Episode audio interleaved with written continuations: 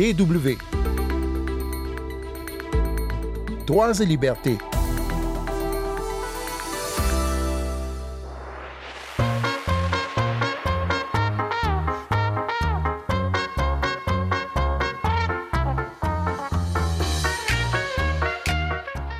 à tous mes enfants, dans la discrétion, qui sont venus du Burundi, qui ont dit, nous allons venir célébrer avec vous la victoire de l'amour sur la haine. Cette voix est celle de Marguerite Barankitse. Vous la connaissez peut-être sous le surnom de Maggie ou de Oma, qui signifie grand-mère, ou Mamie en allemand. Cette euh, Burundaise est née en 1956 et le 24 octobre 1993, Marguerite Barankitse a donc 37 ans, son pays bascule dans la guerre civile. Témoin, entre autres horreurs, de massacres de civils à la machette, Marguerite Barankitse décide d'aider une centaine de personnes qui se cachent à l'évêché de Ruyigi où elle travaille. C'est le début d'une longue aventure parsemée de douleurs, de violence, mais aussi de solidarité et d'espérance. Vous l'aurez compris, Marguerite Barankitse est notre invitée cette semaine. Sandrine Blanchard au micro. Bonjour et bienvenue tout le monde.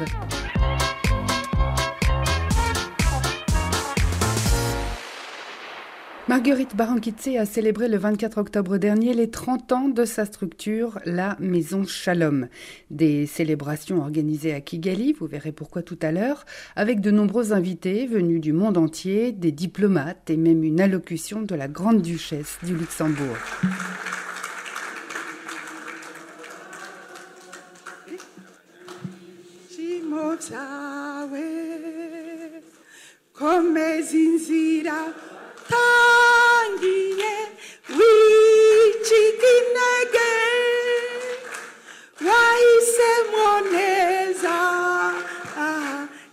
Nyagasani uri kumwe Académie Ubuntu, nous allons vous célébrer aujourd'hui. Nous l'avons jointe donc le jour du lancement de toutes les cérémonies et Marguerite Barankitse a pris quand même le temps de nous répondre longuement. Oui, bonjour madame, c'est à nouveau Sandrine Blanchard de la Deutsche Welle. Maintenant, je vous entends. Bon. Vous, vous m'entendez? Alors, je vous entends pas trop mal. Alors, on continue? Alors, continuons, parfait. J'ai plus de 150 personnes qui sont venues de l'extérieur avec de l'étranger. C'est une journée chargée. En 1993, Marguerite Barankitset axe son travail sur les enfants victimes de la guerre des adultes. C'est en premier lieu pour eux qu'elle ouvre en 1993 la maison Shalom pour leur venir en aide. Ce lieu de refuge devient petit à petit davantage qu'un simple orphelinat, un endroit de tolérance où les personnes peuvent retrouver, dit-elle, leur dignité humaine sans que leur appartenance ethnique entre en ligne de compte. Je me suis dit, mais il faut quand même créer quelque chose pour briser le silence de l'indifférence, pour éduquer les enfants, une nouvelle génération qui osera briser ces cycles de violence. Et c'est ainsi, comme elle le dit elle-même, que débute la véritable histoire de celle que les enfants appelleront Maggie ou Oma jusqu'à aujourd'hui, avec une poignée de survivants miraculés.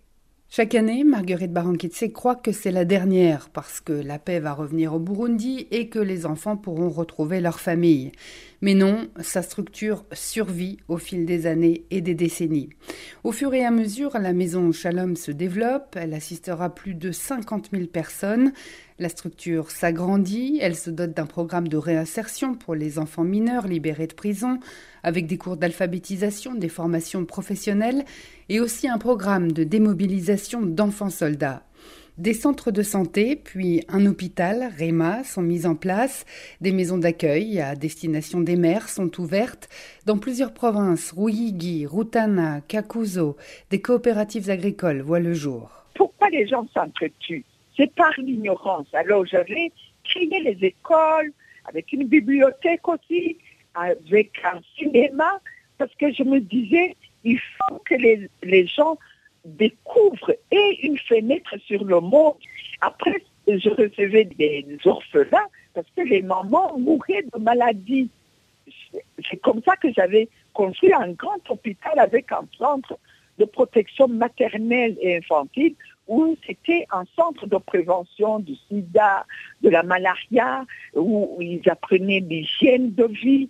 Après, comme je voyais, il y avait des mamans à cause de la guerre qui mouraient à cause de la malnutrition quand elles accouchaient.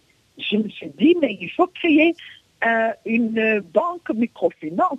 Et puis après, c'était les écoles paramédicales. J'avais créé euh, un mouvement coopératif qui avait des membres. 10 000 ménages, quand j'ai quitté le pays, ont récolté 600 tonnes de riz qu'on cultivait dans les marais, dans les trois provinces. L'idée de Marguerite Baranquitse n'est pas d'assister seulement les personnes dans le besoin. Non, leur dire voilà, vous restez debout, vous gardez votre dignité et vous gagnez votre vie. Puis arrive le 26 avril 2015. Le président burundais de l'époque, Pierre Nkurunziza, veut briguer un troisième mandat. L'opposition organise des manifestations pour protester contre ce qu'elle considère comme une violation de la Constitution. Ces manifestations sont réprimées dans le sang. La répression fera plusieurs centaines de morts et des arrestations arbitraires. Les opposants, les journalistes indépendants, les défenseurs des droits humains, tous ceux qui expriment une opinion critique sont pourchassés par les autorités. Beaucoup sont contraints à l'exil. Marguerite Barankitse dénonce alors ce qui se passe au Burundi durant une rencontre publique en décembre 2015 en Belgique. Elle parle aussi des milices Imbonerakure, des jeunes armés au service du parti au pouvoir, le CNDD-FDD, et accusée d'exactions graves par les militants des droits humains et les Nations Unies.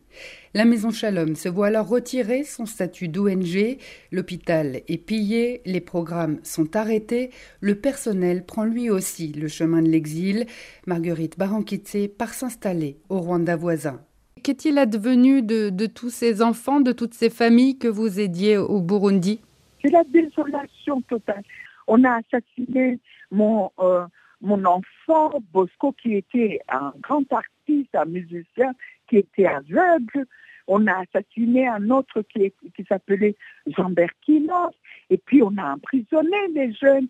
Vous savez qu'il y a mille jeunes dans les prisons euh, du Burundi, mais tout le monde a oublié euh, cette histoire du Burundi. Et mais les enfants gisent dans les cachots.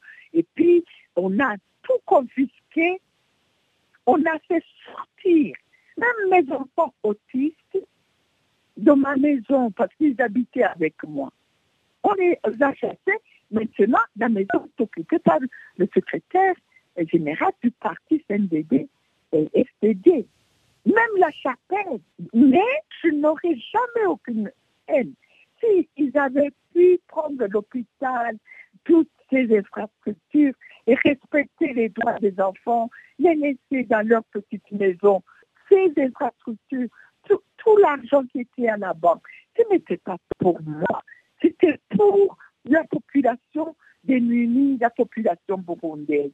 Ils ont dépouillé leurs propres enfants, leurs propres mamans qui sont malades. Ils ont volé, ils ont pillé les matelas, les lavabos, les toilettes et tout. Ils ont tout pris. Ils ont volé jusqu'au mannequin pour les, portes, tout. Et, maintenant, dans les mains de la milice Imbonerakure donc, étaient les, les, jeunes du CNDD-FDD, le parti au pouvoir Milice oui, oui. Et même mes enfants, il y en a qui meurent de faim alors que c'est sur le terrain de mes parents. Ils les empêchent d'aller couper même le régime de bananes qui est là, même euh, tout ce que j'ai laissé, la, la ferme avec tout ce qu'il y avait, ils ont donné aux Imbonerakure. Et pour le moment, oui, c'est la désolation totale, mais je sais l'homme n'aura jamais le dernier mot, madame. Je sais que nous allons un jour retourner. Les tyrans du monde finissent par tomber. Tous les tyrans du monde finissent par tomber. Il faut qu'on libère ces enfants qui sont emprisonnés injustement. Et puis, il faut instaurer un dialogue inclusif un dialogue avec l'opposition pour qu'il y ait une vraie démocratie et qu'il y ait une justice sociale, que tout le monde puisse s'exprimer et vivre dans sa dignité créer des conditions que les réfugiés, ceux qui se sentent menacés par ce régime, puissent rentrer et servir leur patrie. Et maintenant que vous vivez au Rwanda, est-ce que vous parvenez à continuer votre action euh, malgré tout? Mais personne ne peut arrêter l'amour. J'ai recommencé à zéro, mais maintenant, si vous allez sur notre site, aujourd'hui, on a ouvert une très belle école avec euh, un programme international, IB, autour du camp où il y a 20 000 Congolais, 50 000 Burundais. J'ai ouvert les centres de métiers, tout, l'agriculture, la menuiserie, l'hôtellerie.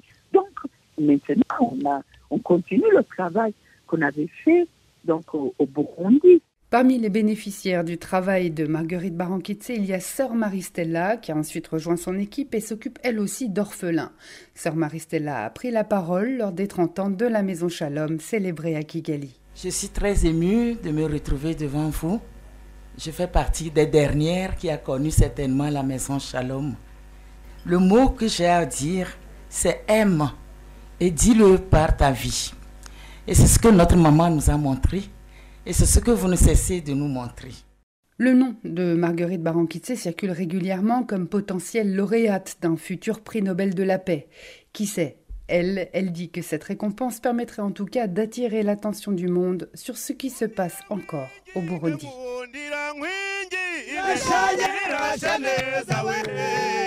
C'est la fin de cette émission. Merci à Marguerite Barankitse, la fondatrice de la maison Shalom au Burundi. Si vous souhaitez vous abonner à cette émission, vous pouvez le faire sur une plateforme de podcast de votre choix. Je vous donne rendez-vous la semaine prochaine et d'ici là, ne lâchez rien.